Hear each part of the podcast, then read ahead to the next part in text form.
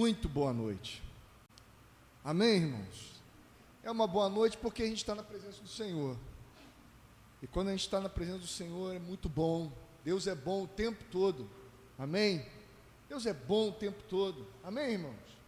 Que alegria muito grande. A gente quer agradecer a Deus pela vida dos irmãos que aqui estão.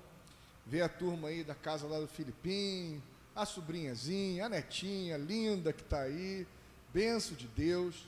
Que alegria a gente poder estar junto como família.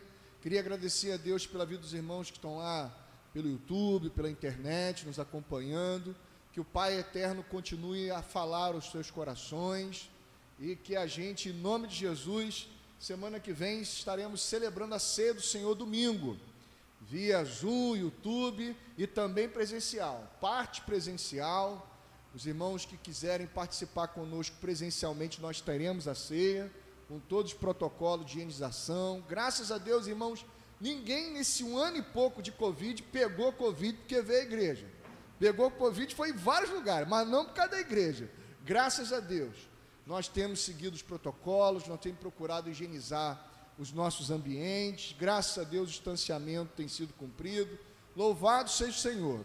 Queria estimular você que pode, que pode, que já tem ido para vários lugares, se você quiser, vir também domingo que vem para a gente celebrar a ceia juntamente aqui com os irmãos, vai ser benção, mas você que ainda está né, no processo todo aí de ficar em casa, a gente entende também, nós vamos celebrar também pela via remota, mas domingo que vem nós teremos o nosso culto, se Deus quiser, dessa forma é, simultânea.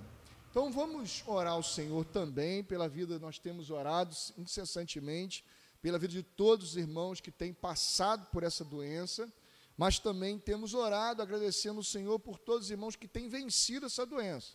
Não só essa doença, irmãos, porque parece que ninguém mais tem câncer, né? Parece que ninguém mais sofre de outras doenças, só essa. E parece que é só isso de ruim que está acontecendo no mundo. E não é, irmãos. A fé é uma só mas as batalhas são muitas. Não é verdade, irmãos? A fé é uma, a guerra é uma também. A guerra é uma também, mas as batalhas, olha, elas acontecem por todos os lados.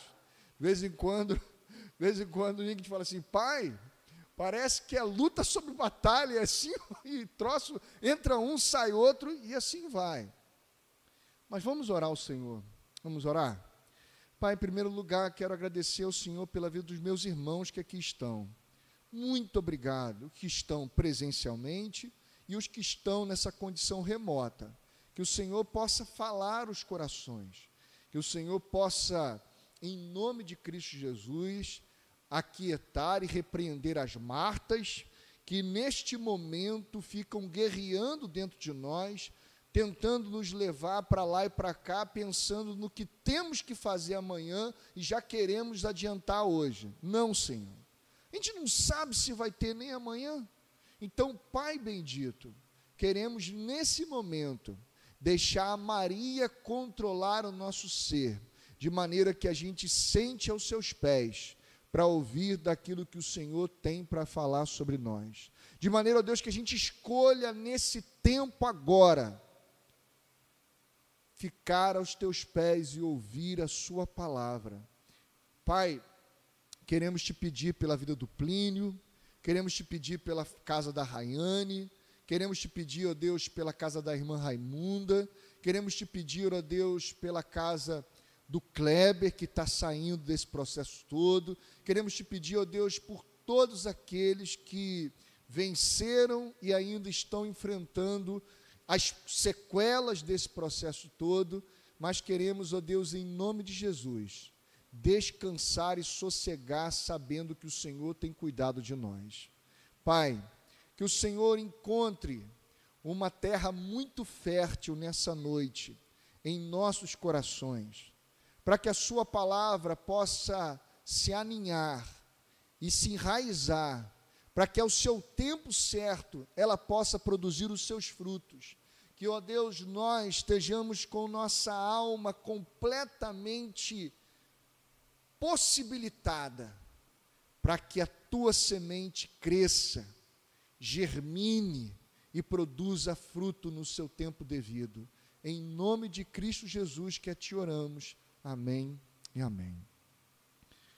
Meus amados irmãos, a gente tem meditado na palavra de Deus, eu gostaria de convidá-los a abrirem suas Bíblias em Lucas, o Evangelho de Lucas, capítulo 23, e nós temos meditado sobre o fortalecimento. Fortalecimento. Por que fortalecimento? Porque nós gostamos de falar assim: ah, que Deus me fortaleça. É isso, Deus vai nos fortalecer. Deus trabalha para nos fortalecer. Deus tem, Deus está empenhado em te fortalecer. Amém, irmãos? Deus está muito interessado na sua vida a ponto dele trabalhar eternamente para te fortalecer. No entanto, ele também nos convoca a nos fortalecermos no Senhor.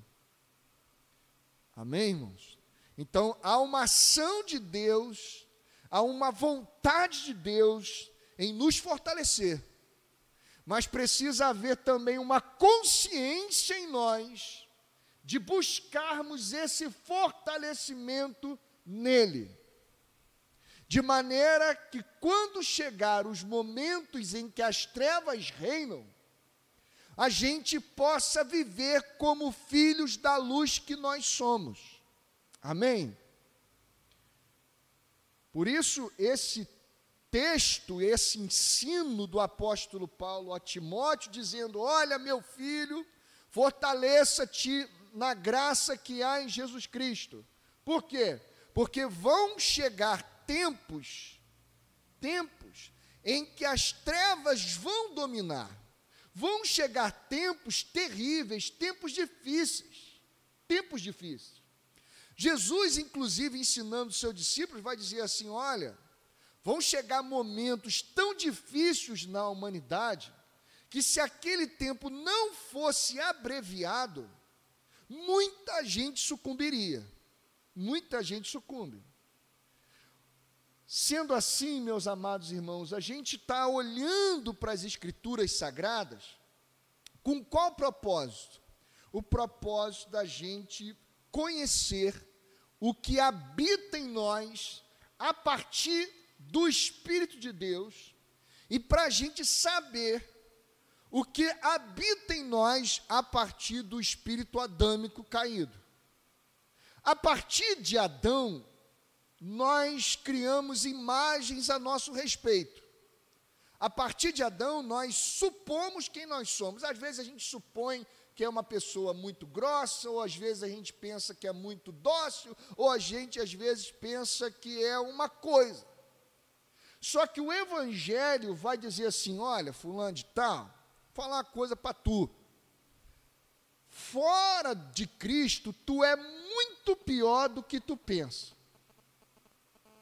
Fora de Cristo, tu é muito pior do que, que tu pensa. Mas em Cristo, você é muito melhor do que você seria capaz de imaginar. Entendem o que eu quero dizer? Fora de Cristo, a gente cria uma imagem da gente. A gente pensa assim, pô, sou ruim, mas não sou tão ruim assim. Tem umas coisinhas aqui. Não, irmão, o negócio é feio.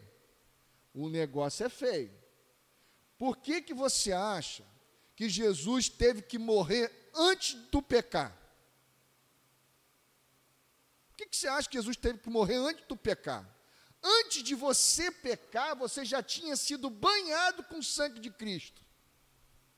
Meu irmão, se não acontece a morte de Cristo antes de você pecar, antes da fundação do mundo, meu irmão, quando nós pecássemos, quando nós pecássemos, som, som, oh, Estão ouvindo? Estão ouvindo?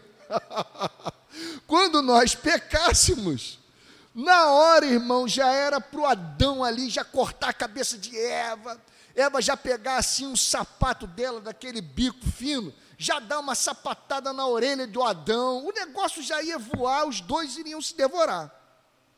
Não, não daria condição, irmãos, não daria condição da gente ter nem filho. Olha que filho é uma coisa boa. Mas quantas vezes, quando a gente pensa em ter filho, pensa assim: poxa, vai dar um trabalho, Ah, tem a luta. E você vai ter filho? Vai ter filho novo? Filho é uma coisa boa, mas a gente pensa o quê? Primeira coisa, vai ter uma luta, vai ter uma dificuldade. Primeira coisa que a gente pensa quando vai ter filho é em quem? Seja sincero. Na tua luta, meu irmão. Aí depois que nasce, tu ama e tal, aquela coisa tal. Mas inicialmente quem falou? Quem falou foi o egoísmo ali, pá, já pensando, vai ser difícil, hein? Vai ser a luta, hein? Então, nós lemos o Evangelho confiando naquilo que Deus está dizendo a nosso respeito quando nós estamos em Adão, até porque a gente vê, a gente dá uma tapeada, mas a gente vê a nossa ruindade assim, aflorando de vez em quando. Tem quando você acorda de manhã, a gente está até conversando hoje, né? Quando você acorda de manhã, tem nada com nada e você já dá uma patada em quem mora contigo? De nada, tu já dá uma patada assim, pá. Aí o outro assim, pô, o que aconteceu? O que aconteceu? Você me deu uma patada? Não sei, você tem que saber. Aí o outro, como é que eu vou saber? Já toma uma patada de manhã cedo, do nada, cara. Do nada. Está lá. Ou seja, existe uma coisa ruim dentro de mim que me faz às vezes ser grosso, bruto, estúpido com as pessoas que eu até amo, mas naquele momento eu não estou bem, e se eu não estou bem, quem está do meu lado tem que me engolir. Isso é o Adão operando lá dentro de nós. Então, fora de Cristo, eu sou muito pior do que eu imagino. Mas em Cristo, eu sou algo que eu jamais poderia imaginar.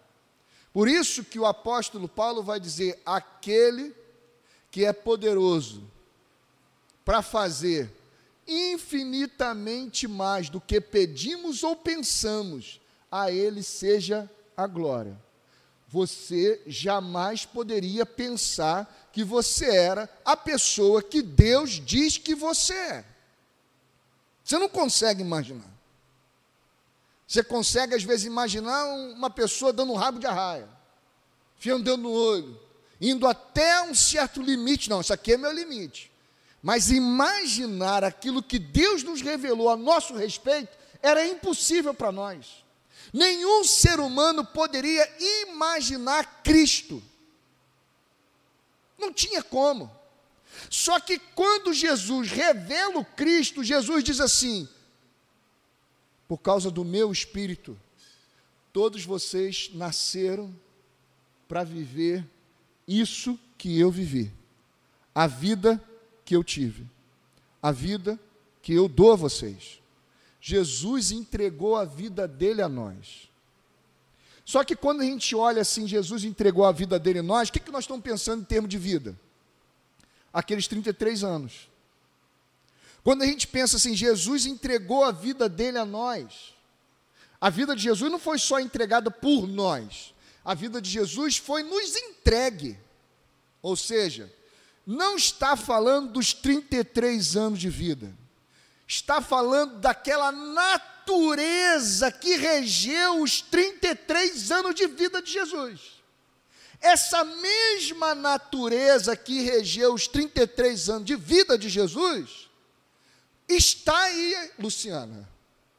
Está aí, Filipão. Está aqui por conta do Espírito. E essa mesma natureza que regeu os 33 anos de vida de Jesus, quer reger os seus não sei quantos anos de vida você vai ter. Os irmãos estão entendendo? Jesus nos deu a sua vida. Eu sou o caminho, eu sou a verdade e eu sou a vida. Ele nos deu a sua vida, não apenas aquele intervalo de 33 anos, mas sim a sua natureza eterna, de maneira que agora nós não vivamos mais a nossa vida a vida que vivemos na carne, vivemos pela fé no Filho de Deus. Lembra que o apóstolo Paulo vai dizer? Em nada eu tenho preciosa a minha própria vida, conquanto que eu cumpra a carreira que essa vida que veio do alto me deu. Então nós vamos ler o Evangelho de Lucas,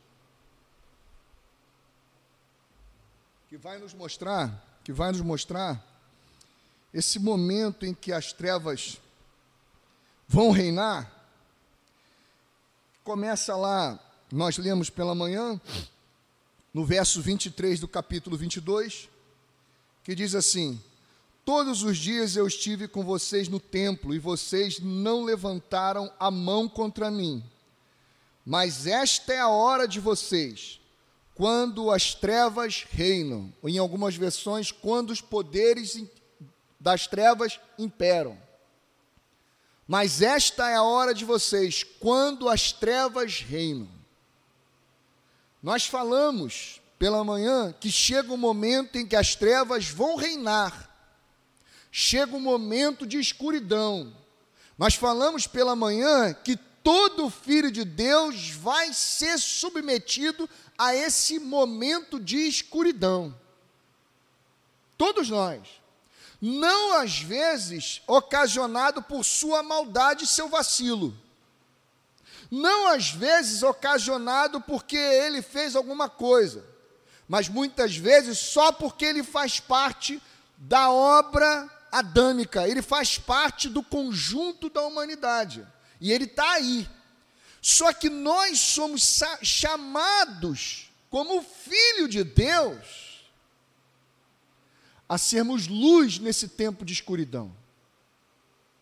Porque esse momento de trevas, onde as trevas estão reinando, o que, que você acha que essas trevas querem fazer conosco, humanidade? As trevas querem nos deformar. As trevas querem tirar de nós a nossa forma Cristo. As trevas querem nos amassar a tal ponto a nos deprimir, a nos abater, ao nos encolher, de maneira que a gente se apequene diante do nosso chamado. Por isso, sem se fortalecer no Senhor, a gente sucumbe. E aí você vai ver que Jesus, quando ele recebe lá o diagnóstico de que chegou o momento dele ir para a cruz, enfrentar tudo que ele vai enfrentar, ele se entristece, ele ora, ele busca a presença de Deus, ele, ele clama três vezes a Deus e ele recebe uma palavra de fortalecimento do seu pai. Depois que ele recebe uma palavra de fortalecimento do seu pai, sabe quais provavelmente foi a palavra? Coragem, meu filho. Eu estou com você. Vai lá e enfrente o que você tem que enfrentar. Você sabe que a sua vida está na, gravada na palma das minhas mãos. Você sabe, meu filho, que ninguém tem o poder de tirar a sua vida. Você sabe quem é o Senhor da sua vida. Coragem. Depois que Jesus ouve isso, depois que ele clamou três vezes, Jesus se levanta. Jesus se levanta. Acaba a ansiedade, irmãos. Acaba espírito deprimido. Acaba tristeza. Acaba medo. Depois que ele se ajoelha e conversa seriamente com seu pai, esses sentimentos não estão mais presentes na governança das suas ações. Esses sentimentos você não vê mais na epiderme, não vê mais na sua pele, não vê mais de forma visível e palpável. Até a oração, até o clamor, até o dobrar-se de joelho, eles estão lá. Mas depois que ele ouve do pai dele: coragem, meu filho, levante-se. Eu te enviei o mundo para isso. Você sabe que foi para esta hora que eu te enviei. Coragem, meu filho, levante-se. Depois disso, ele se levanta. Ele se levanta. E aí, vamos dar os nossos saltos lá para o verso de número, capítulo 23, verso de, no, de 8 a 9.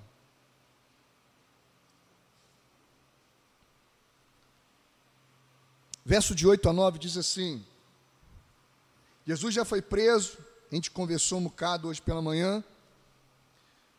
Mas como é que um filho de Deus vai se posicionando na vida num momento como esse?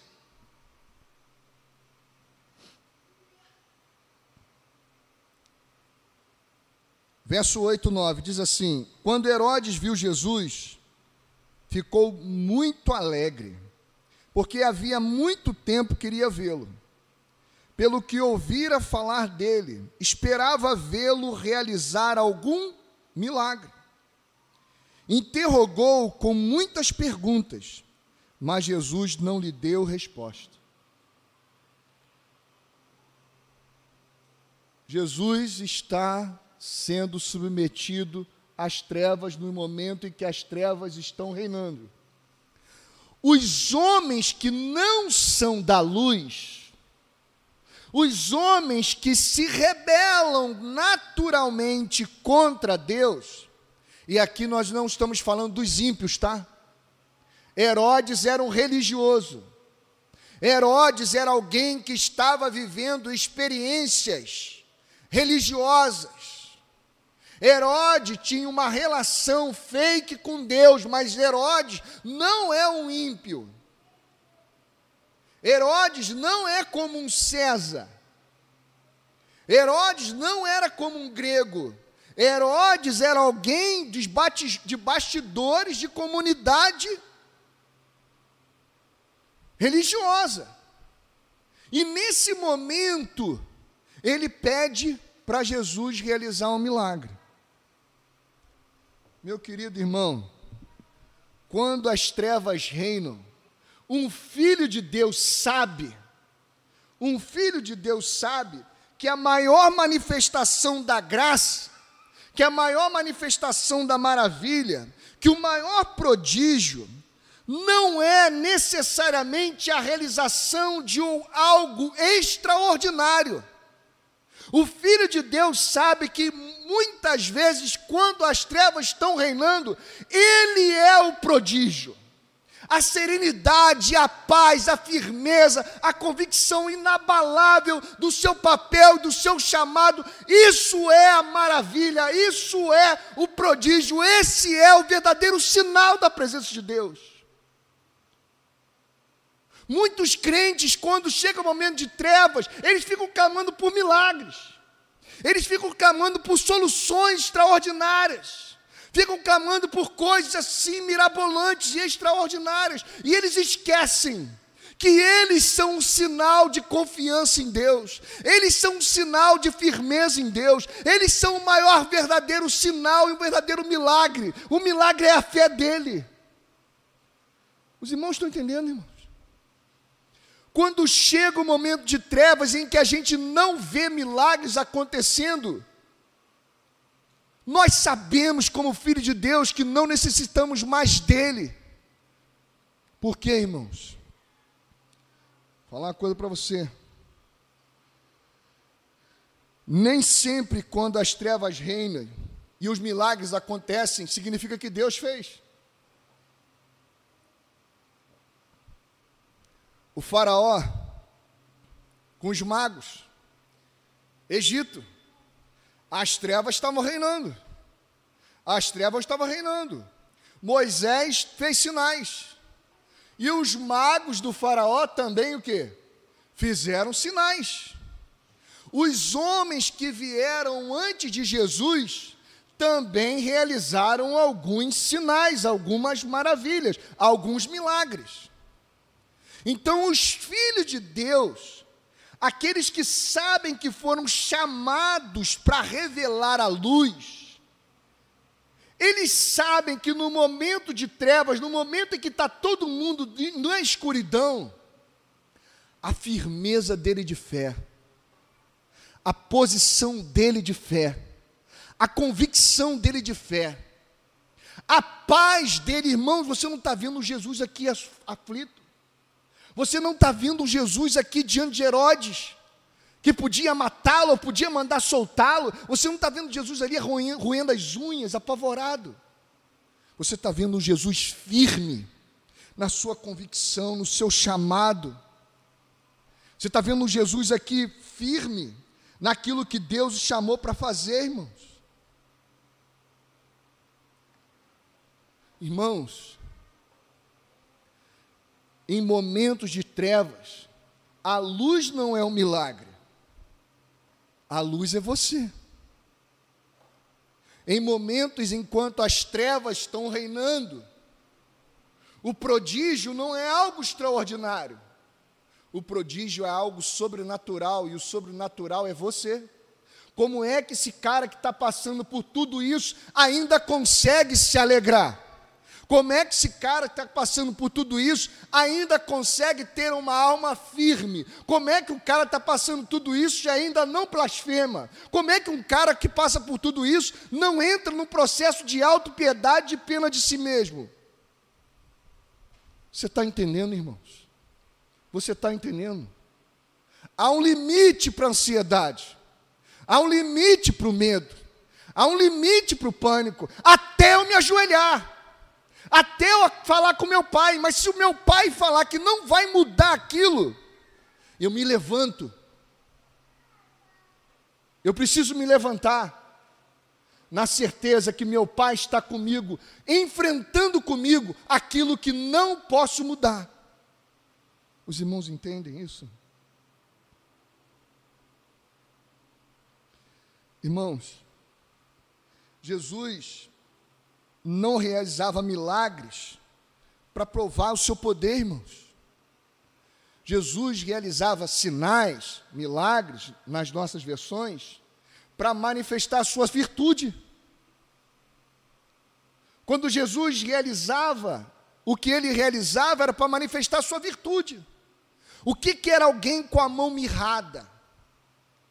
Era uma pedagogia daquilo que o pecado faz com o ser humano que não consegue mais estender a mão para o seu próximo. O que, que é alguém com seus pés aleijados? É alguém que só usa os seus pés, só usa a sua potência, só usa a sua força para cuidar de si. O que, que é alguém cego, segundo a pedagogia bíblica. É alguém que não consegue olhar para o seu próximo, é alguém que não consegue ver a necessidade do seu próximo, é alguém que só consegue enxergar a si mesmo. Esse é um cego. O que, que é alguém mudo? É alguém que só abre a boca para reclamar, só abre a boca para maldizer, só abre a boca para proferir palavras torpes, só abre a boca não para abençoar. Esse alguém mudo. A sua boca não profere bênção. Esse alguém mudo. O que, é alguém surdo? O que é alguém surdo? É alguém que vive sem ouvir a voz de Deus. Então, quando Jesus realizava os seus milagres, os seus sinais, o que, que ele estava dizendo? O pecado se tornou assim, mas em mim a minha virtude se manifestará em vocês, de tal maneira que agora você que não via o seu próximo, vai ver o seu próximo. Você que não ouvia Deus e não ouvia o clamor do seu próximo, como Abel, que não conseguia ouvir, perdão, como Caim, que não conseguia ouvir o clamor do seu irmão, do sangue do seu irmão, agora você vai conseguir ouvir o choro dos seus irmãos. Então preste atenção, irmãos. Geralmente quem pede por por milagre é o incrédulo. Não é a fé. A fé não precisa de milagre. Quem precisa de milagre é a incredulidade. Eu vou, vou perguntar, vou falar de novo. Não é a fé que precisa de milagre. Quem precisa de milagre é a incredulidade. Lembra quando Jesus ressuscitou e chegou lá para os seus discípulos? Teve um deles que falou assim: Eu só creio se eu ver e se eu tocar. Eu só, só creio se eu ver e tocar. Quem foi esse? Quem lembra? Tomé. Tomé era um cara de fé ou era um incrédulo? Incrédulo, irmão. Incrédulo. Eu só creio se eu ver. A fé não pede milagre, porque a fé faz de mim um milagre. É um milagre, irmãos. Alguém está com a vida assim, às vezes toda dando errado, um montão de coisa ruim acontecendo com ela, e ela não deprimir. Não é que ela não vai se entristecer, não é que ela não vai chorar, não é que ela não vai muitas vezes se angustiar, mas isso tem um limite, e esse limite é o seu dobrar de joelho. Depois que ela se dobra o joelho, ela se levanta e ela vai viver como um milagre de Deus, como não como um extraordinário, mas como um sobrenatural. Amém, irmãos? Você está entendendo? Sabe de quem eu estou falando aqui, irmãos? É de você. Esse é você, irmão. Esse é você, irmão. É isso que está aí dentro de você, plantado pelo nosso Pai, por, pela, por aquilo que o nosso irmão mais velho possibilitou. Está dentro de você. Está dentro de você. Você é capaz de estar vivendo no meio de densas trevas, as trevas reinando em sua volta, e você não se deformar. Você está tão fortalecido a tal ponto que você será o verdadeiro milagre. Como é que essa pessoa, no meio disso tudo, ah, vamos pedir por um milagre, vamos pedir um milagre. Não precisa, não. Eu sei em quem eu tenho crido. Meus amados irmãos, quando as trevas reinam, os filhos de Deus estão inculpados em interceder ao Pai pelos perdidos. E não intercedendo ao Pai por si. Quando as trevas estão reinando, os filhos de Deus não se ocupam de si quando vão conversar com o Pai. Por quê? Porque eles fizeram isso antes de enfrentar o dia mal. Antes de enfrentar o dia mal, eles estavam orando, meditando na palavra, buscando a Deus. Estava lá, Senhor, nos fortaleça, nos fortaleça. Senhor, meditando, comungando, caminhando. Eles estavam vivendo, mas cheio de fé tempo todo mergulhado na palavra, na vida de oração, na vida de comunhão, eles estavam se fortalecendo, se fortalecendo. E aí chega o diagnóstico para eles: ó, negócio vai ficar feio, vai ficar feio. Aí o que, que eles fazem? Eles se entristecem, eles choram, eles se angustiam, a ponto de, de suar gota de sangue. Mas tudo isso de joelhos diante do Pai. Depois que eles ouvem do Pai, coragem, vai enfrentar. Eles se levantam e param de orar por si. E passa a interceder por aqueles que são incrédulos e que estão passando, às vezes, até por uma condição melhor do que ele está passando, mas porque não conhecem a Deus Pai como ele conhece, ele sabe que esse momento melhor do incrédulo é um momento fake, porque não vai durar eternamente. Os irmãos entenderam o que eu quis dizer? Você olha às vezes para a pessoa que está sem Cristo Jesus no coração, a vida dela pode estar tá muito melhor do que a tua. Circunstancialmente, a vida dela pode estar tá bombando, muito melhor do que a tua. E você que está servindo a Deus está numa rebordosa danada.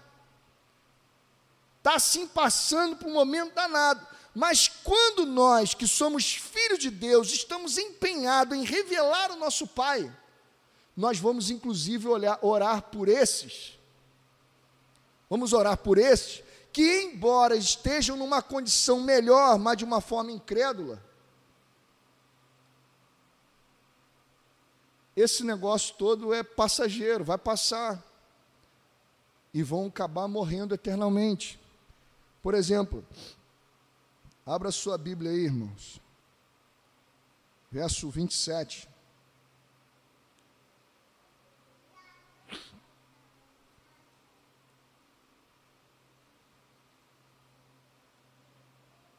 Perdão.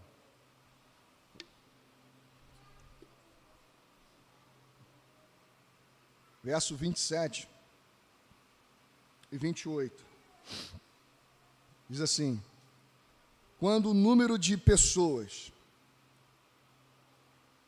um grande número de pessoas o seguia, verso 27, inclusive mulheres que lamentavam e choravam por ele Jesus voltou-se e disse-lhes: Filhas de Jerusalém, não chorem por mim, chorem por vocês mesmas e por seus filhos.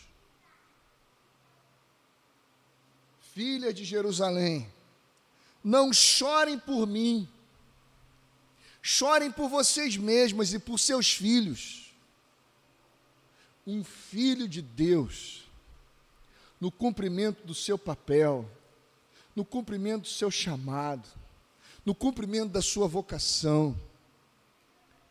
Ele não entra por um caminho de vitimismo e de autopiedade. Quando você pensa que vai consolar ele, você sai da presença dele conflitado. Você pensa que está ruim para mim, porque eu estou passando isso tudo. Quero dizer uma coisa para você, minha filha. Se você não acertar a sua vida com Deus, vai acontecer muita coisa pior do que eu estou passando com você. Chore não por mim, chore por vocês mesmas. Chore vocês mesmos. Aí o verso 29. Por chegará a hora em que vocês dirão: Felizes as estéreis, os ventos que nunca geraram e os seios que nunca amamentaram. Então dirão as montanhas: Caiam sobre nós e as colinas cubram-nos. Pois se fazem isto com a árvore verde, o que acontecerá quando ela estiver seca? Você entende?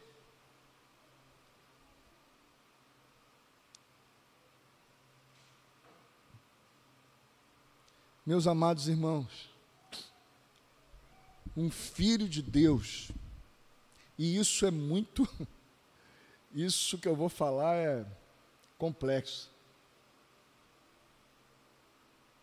Um filho de Deus não precisa que as pessoas tenham piedade dele nos processos. Quando a gente tem piedade deles nos processos, isso está falando de nós, a nossa misericórdia, da nossa compaixão, da nossa, do, nosso, do nosso espírito de irmão. Mas ele não fica cobrando isso dos outros. Ele não fica assim, pô, ninguém ligou para mim, ninguém fez isso por mim, ninguém isso por mim, ninguém isso por mim. Não. Ele assume o papel de ser um testemunho de cuidado sobre a vida dos seus irmãos.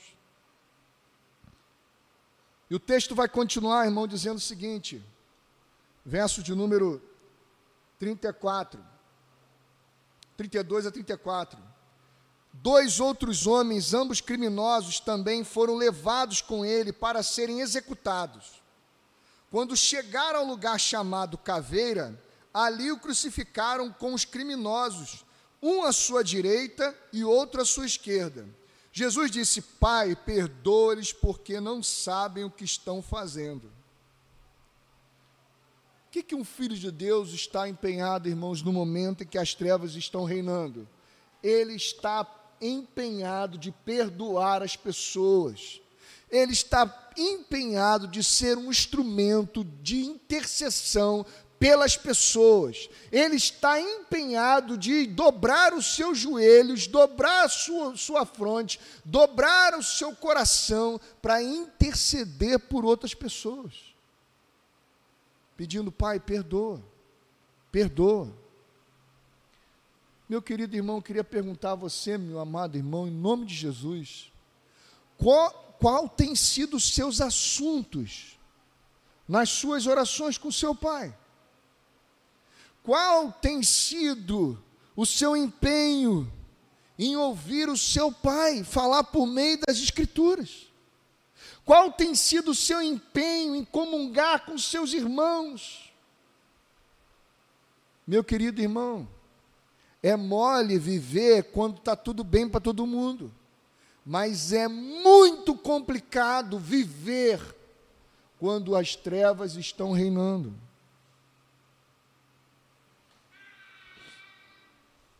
Versos de 35 a 43 vai dizendo assim para a gente. O povo ficou observando as autoridades e o ridicularizavam.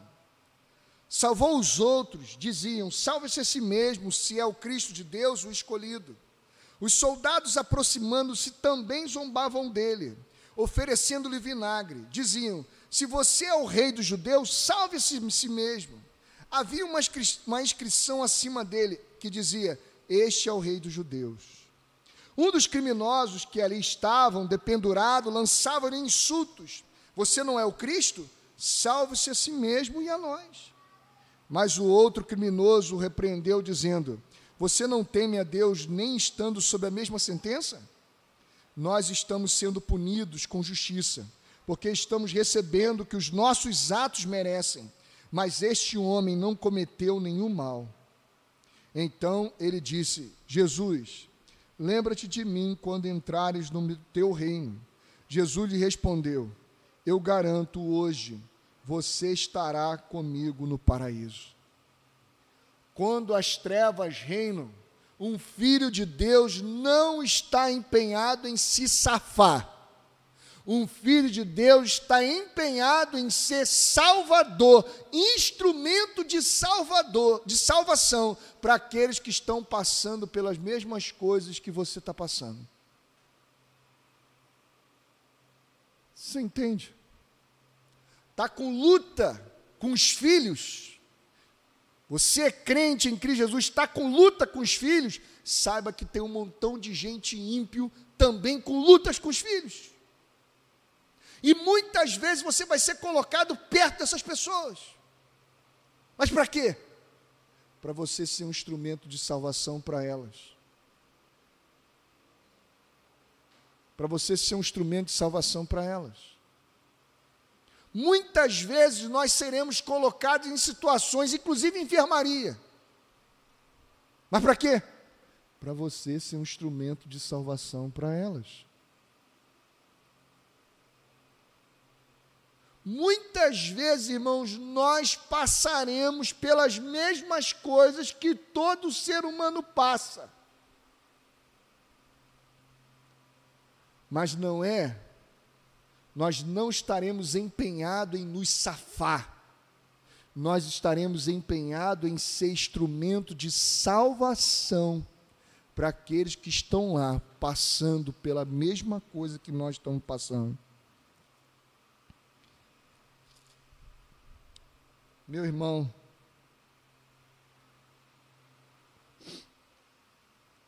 quando chega o ápice das trevas, versos número 44, diz assim: já era quase meio-dia, e trevas cobriam toda a terra, até as três horas da tarde.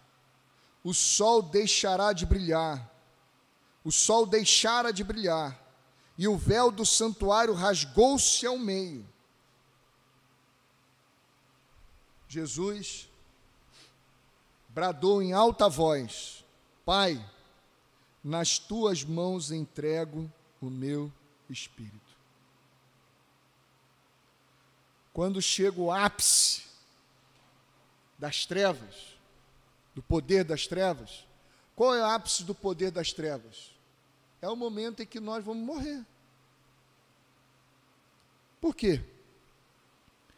Se você trabalhar, quando chegar no final do mês, que, que você tem direito a receber? Hã? Salário.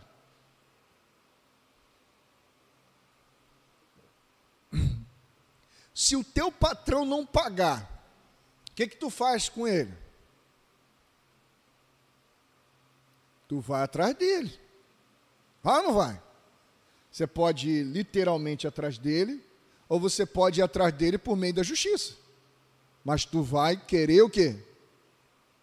Receber o seu salário. Receber o seu salário.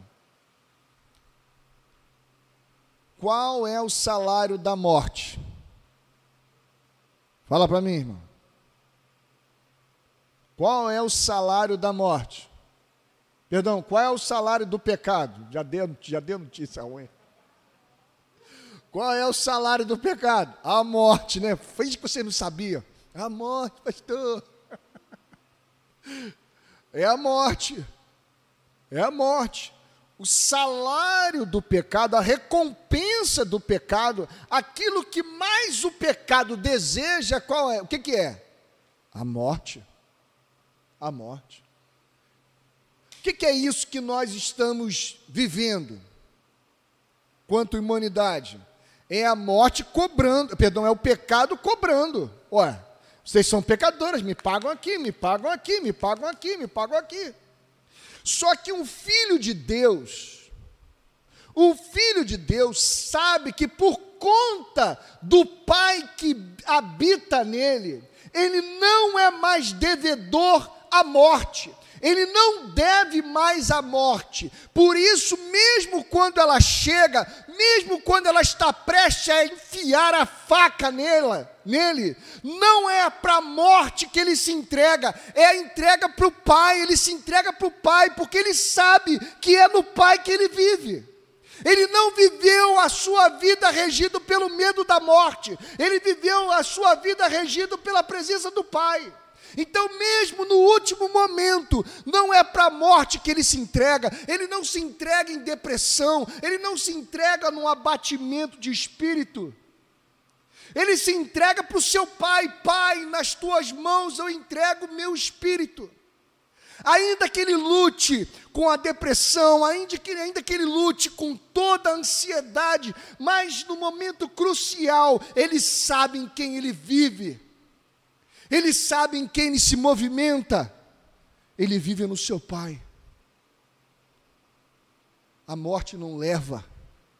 A morte não pode segurar um filho de Deus. Por isso, irmãos, o que, que vem no capítulo 24? O que, que vem no capítulo 24? O que, que vem? A ressurreição. Irmãos, guarde uma coisa no seu coração: as trevas têm o seu início controlado pela soberania e pela mão de Deus. Muitas e muitas vezes, os mestres da religião quiseram prender Jesus, quiseram matar Jesus mas em nenhum momento eles conseguiam fazer isso, porque o Pai é que governava, inclusive, a ação das trevas. As trevas só podem vir sobre a nossa vida, só podem chegar sobre a nossa vida debaixo da mão do Pai. Por isso que se você voltar lá, meu irmão, para o capítulo 22, verso de número 53, Todos os dias eu estive com vocês no templo e vocês não levantaram a mão contra mim. Mas esta é a hora de vocês. Esta é a hora por quê? Porque o Pai controla, inclusive, a maldade humana. A maldade humana tem um freio, e esse freio é a soberania. A maldade humana tem um freio, e esse freio é a graça de Deus. Você entende isso? Não há nada, irmãos, que aconteça sobre a nossa vida em que Deus tenha perdido o controle. Não há nada que aconteça na nossa vida que Deus perdeu a mão. Não, irmãos, Deus continua com a sua mão de graça soberana, governando todas as coisas. Por isso, irmãos, nós não enfrentamos um tempo onde as trevas estão reinando, dirigidos pelo medo da morte. Nós enfrentamos o tempo em que as trevas estão reinando, baseado na esperança da ressurreição. Os irmãos estão entendendo? Baseado na esperança da ressurreição, irmãos. Jesus enfrentou o momento onde as trevas estavam reinando, baseado, crendo que o seu Pai o ressuscitaria. Meu irmão, como é que você tem vivido e como é que você tem encarado o tempo em que as trevas estão reinando sobre as suas circunstâncias? Meu querido, a ressurreição já é uma realidade em você. Você entende isso? Jesus disse que eu sou a ressurreição e a vida. Eu sou aquele que crê em mim, ainda que morra, viverá.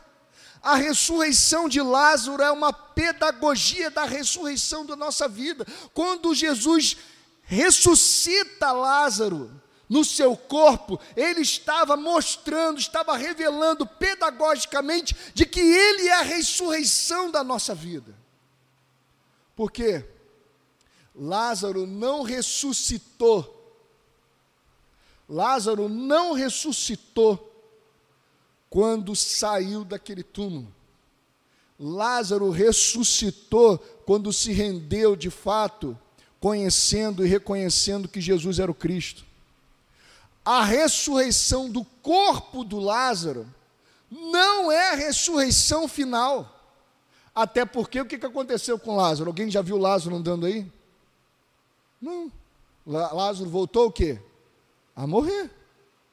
Porque ali era uma pedagogia daquilo que já aconteceu conosco. O nosso espírito já ressuscitou com Cristo. O que aguardamos agora é a ressurreição do nosso corpo que assim como nosso, assim como nosso Salvador ressuscitou com um corpo incorruptível, na sua segunda vinda, nós ressuscitaremos com um corpo incorruptível. Mas agora, nesse tempo de enfrentamento de trevas, nós enfrentamos esse tempo de trevas baseado na ressurreição que há dentro de nós. Você está entendendo, irmãos? Você lembra daquele hino, daquele texto, mas tem uma música linda, que foi cantada, esse texto foi cantado, que diz assim: O Espírito do Senhor Deus está sobre mim, porque Ele me ungiu a pregar boas novas aos quebrantados e me enviou a curar os quebrantados de coração e pôr em liberdade todos os algemados. E a consolar os que em Sião tinham uma veste de depressão. Uma veste de depressão. Aqueles que tinham o espírito deprimido. Você entende? O Espírito do Senhor Deus estava sobre Cristo, para não deixar você sucumbir em meio aos seus sentimentos nos tempos de trevas. O Espírito do Senhor veio sobre nós para nos potencializar, para nos empoderar de dentro para fora, para que não só a gente viva uma vida ressurreta, mas para que a gente também seja uma luz para aqueles que ainda estão em trevas, que não conhecem um Salvador como nós conhecemos, meu irmão. Meu querido irmão, você é um crente em Jesus, você é líder. Você é referência, você é luz, você foi chamado para revelar para os homens para onde a vida vai. Não tem como você sair desse chamado, não tem como você burlar isso. Isso seria uma rebelião, meu irmão. Você pode ter três minutos de crente, se você tem três minutos que você se rendeu a Cristo, você já é referência, irmão. Não tem para onde você correr. Por isso, meus amados irmãos, quero terminar perguntando a você em nome de Jesus: como é que anda a sua vida de oração? Como é que você tem vivido, você tem mergulhado no Evangelho, meu irmão? Ou você acha que você vai viver no peito e na raça? Você acha que vai encarar isso tudo no peito e na raça? Você não consegue, não, irmão.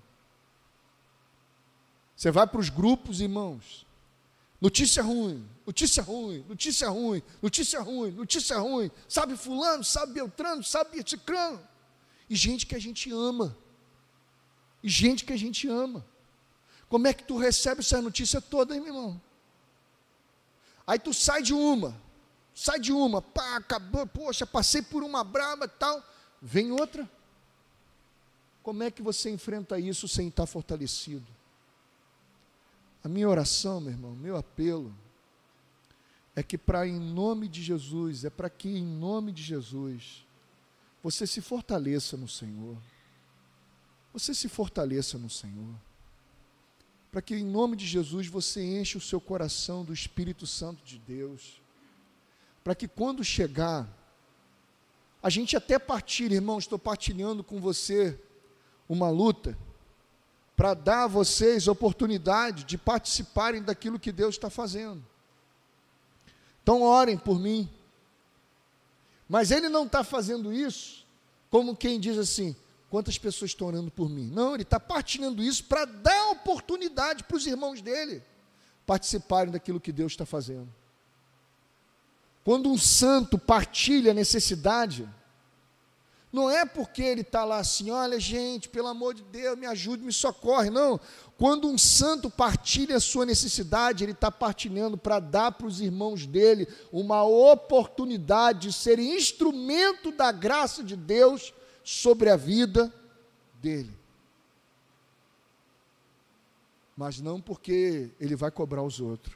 Você está entendendo, irmão? Nós vimos isso em Jesus?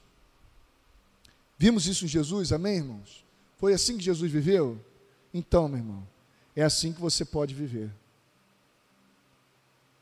É assim que você foi criado para viver. Você entende? Pode ser o mais analfabeto, ou pode ser a pessoa mais letrada do mundo. Ele foi feito para viver isso que nós vimos em Jesus. Vamos orar ao Senhor. Vamos colocar em pé, em nome de Jesus.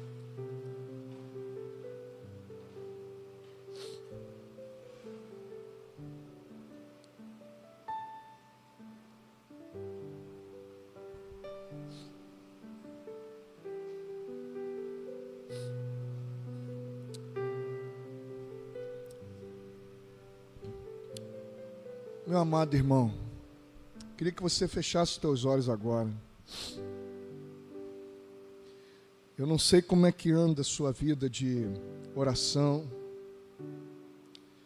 Eu não sei quem tem mais ocupado a sua vida de oração. Quais são os assuntos que mais têm ocupado o tempo em que você se dobra diante de Deus? Eu não sei como você tem esmurrado o seu corpo e dado ordem para Marta se aquietar e tem sentado aos pés de Jesus. Eu não sei como é que anda a sua vida de meditação na palavra o tempo que realmente você para para ouvir Jesus falar por meio do seu evangelho, por meio das meditações nas escrituras sagradas. Eu não sei como é que tá. Eu não sei quanto de empenho e quanto de sacrifício você tem feito para comungar com seus irmãos, seja por meio da internet, ou seja por meio da vinda aqui, ou por outros, por outros meios também. Mas se você entende que isso precisa ser aperfeiçoado, que isso precisa ser transformado, eu quero orar por você. Eu não sei como é que você tem lidado com a ansiedade. Eu não sei como é que você tem lidado com as suas tristezas. Eu não sei como é que você tem lidado com as suas angústias. Não sei. Mas se você deseja, a partir dessa palavra, mergulhar numa vida de oração, numa vida de meditação na palavra. Eu quero ler Sua palavra, Senhor. Quero simplesmente ler, como quem diz para a alma: Alma, você está diante do seu Senhor, é Ele que te governa, é Ele que te manda.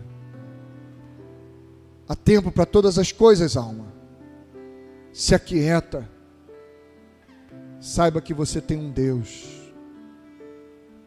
Se você deseja que a gente ore por você e por mim, para que essa vida de oração, para que essa vida de comunhão, para que essa vida de, em nome de Jesus, de meditação da palavra, porque são essas coisas que fortalecem a gente.